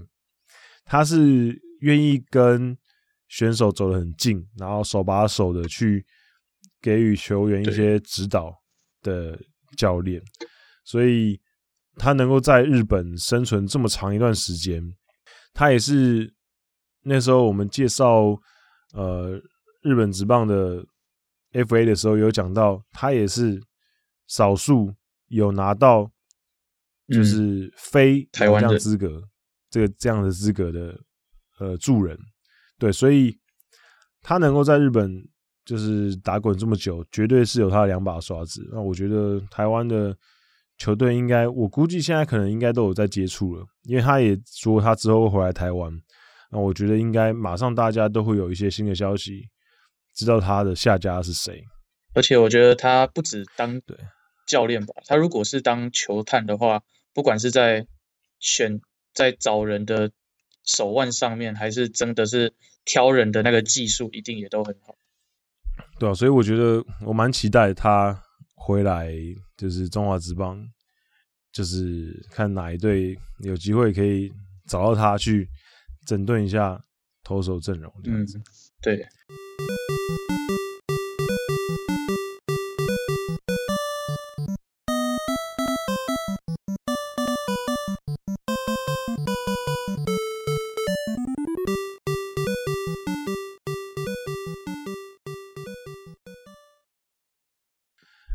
因为今天艾迪哥请假一周嘛，那我们就请 Steven，就是代替艾迪哥在嘴一波这边也嘴一些东西。那因为 Steven 是阪神球迷嘛，那、呃、可以请你来聊一下对对阪神补强啊，然后明年的展望啊，你可以稍微聊一下。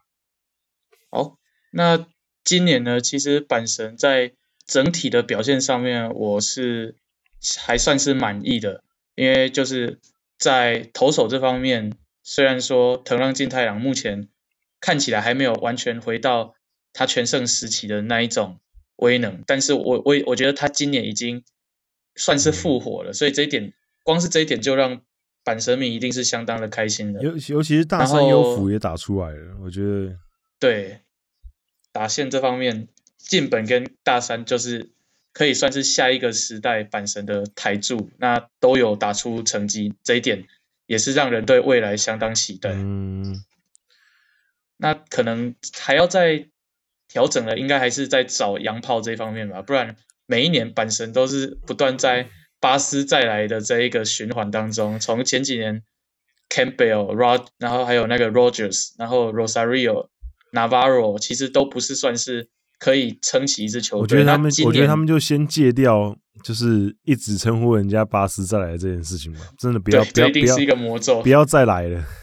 对，不然像是 Justin Bour，其实我觉得虽然说还是会嘴说他打的不好，但是我觉得跟这前几年比起来，他已经算是有稳住打线的一个要员了。因为虽然说他打击率大概只有两成四，但是他还是有打出。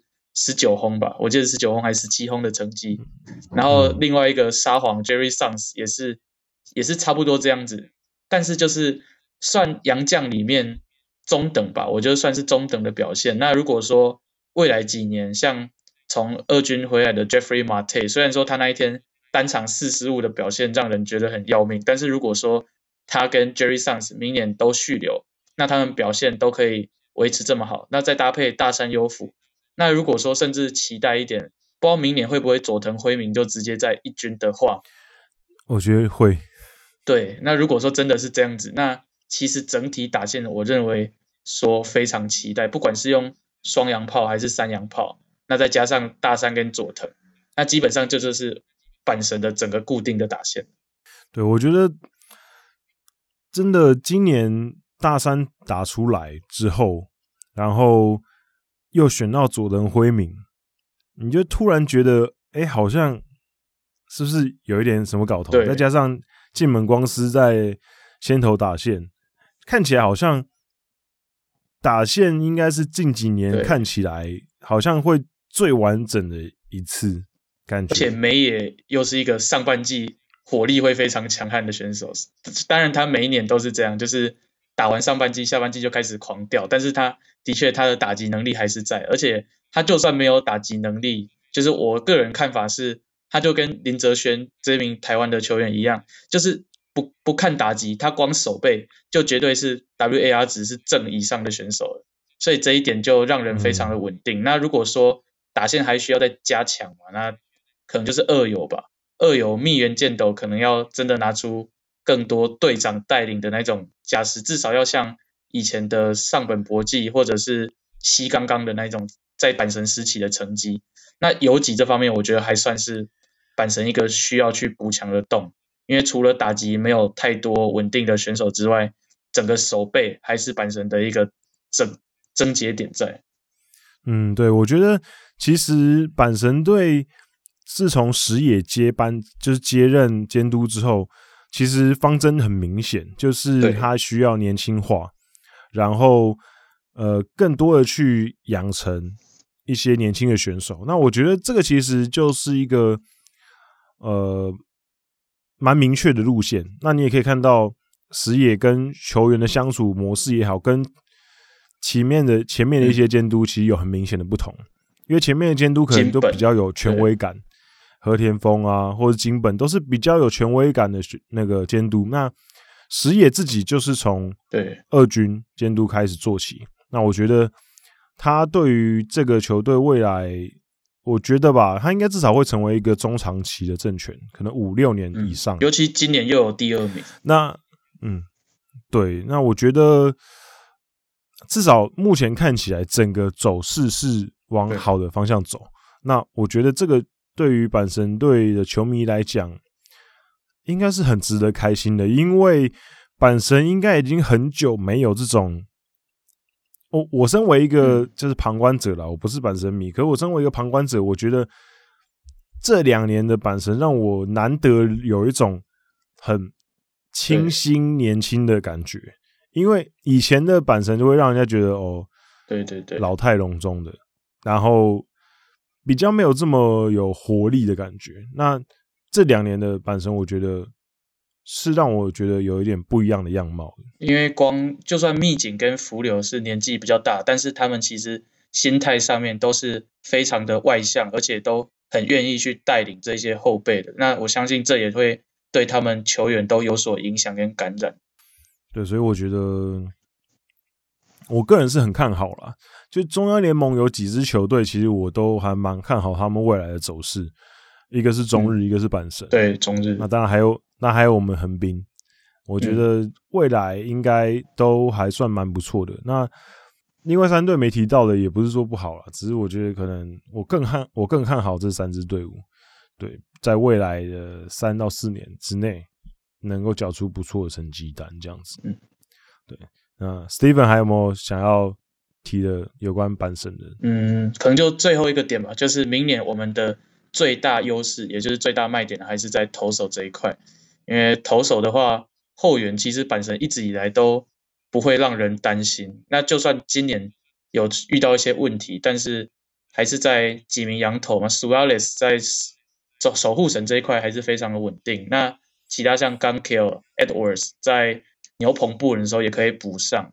那加上原本的岩崎优啊，还是转牛棚的岩真佑太，那其实，在牛棚都七八九局都不会让人担心。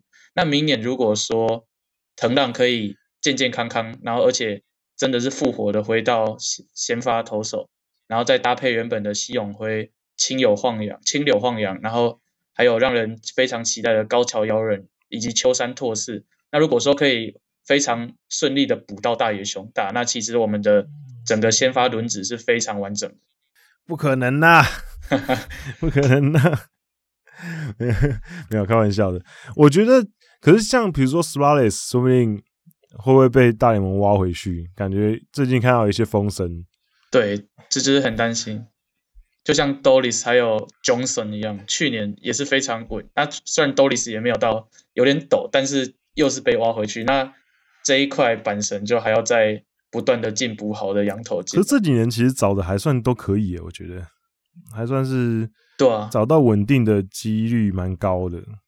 羊头找羊头都没有太大问题。那当然除了 Garcia 之外，Garcia 真的有一点 有点失算，我觉得。可是没有投出他在中日的成绩。没有，因为 Garcia 就是大家都觉得他就是巨蛋型选手啊。对，他就没办法在室外投的比较不好。那时候在中日队投的很好，其实后来大家就比对他的初赛。其实就是在巨蛋球场里面，他表现会特别好，嗯、对吧？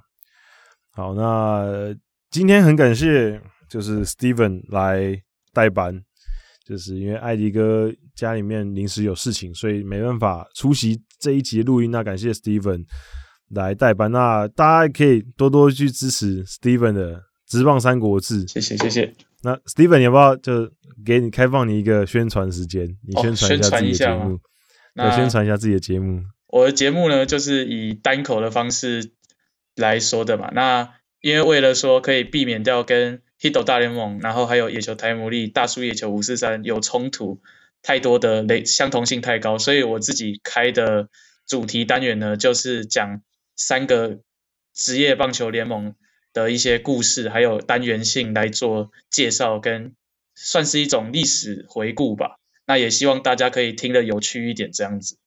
对，因为我觉得，像我自己也是对于历史其实很有兴趣，所以我自己之后应该也会想说，在节目里面，因为我的冷知识单元其实有时候也没这么多冷知识，或者是我觉得有时候可能也可以变换一下口味，嗯、所以我之后可能也会开始从。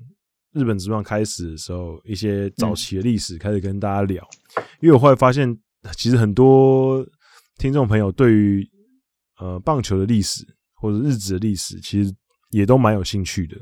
对，所以我觉得这一块我觉得蛮有潜力的。像 Steven 的《职棒三国志》，我也有听，就是呃主题划分蛮有趣的啦，就是呃在同一个情境之下，然后诶讲一下三个国家的职棒。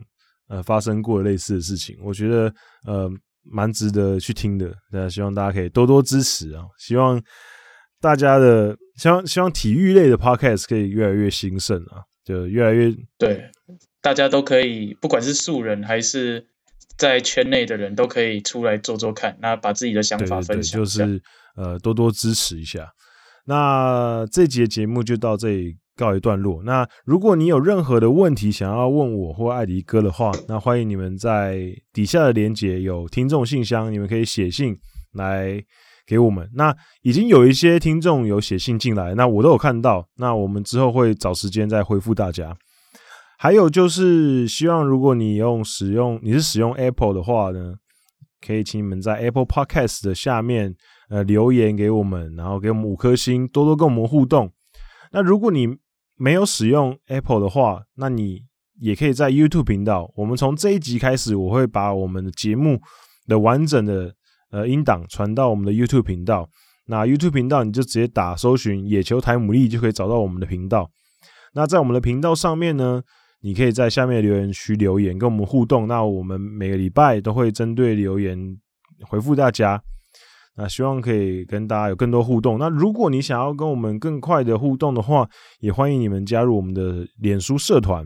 那你就在脸书社团打“野球台牡蛎”，就可以搜寻到我们的社团。那回答几个简单的问题，就可以进入社团，跟一些同好、跟我、跟艾迪哥，还有一些我们的来宾都在里面。然后里面还有译文哦，大家最喜欢的译文也在社团里面，哈哈，香香的味道。对，大家就可以跟在上面跟大家互动。那这个礼拜的节目就到这里告一段落，那大家下个礼拜再见，拜拜，拜拜。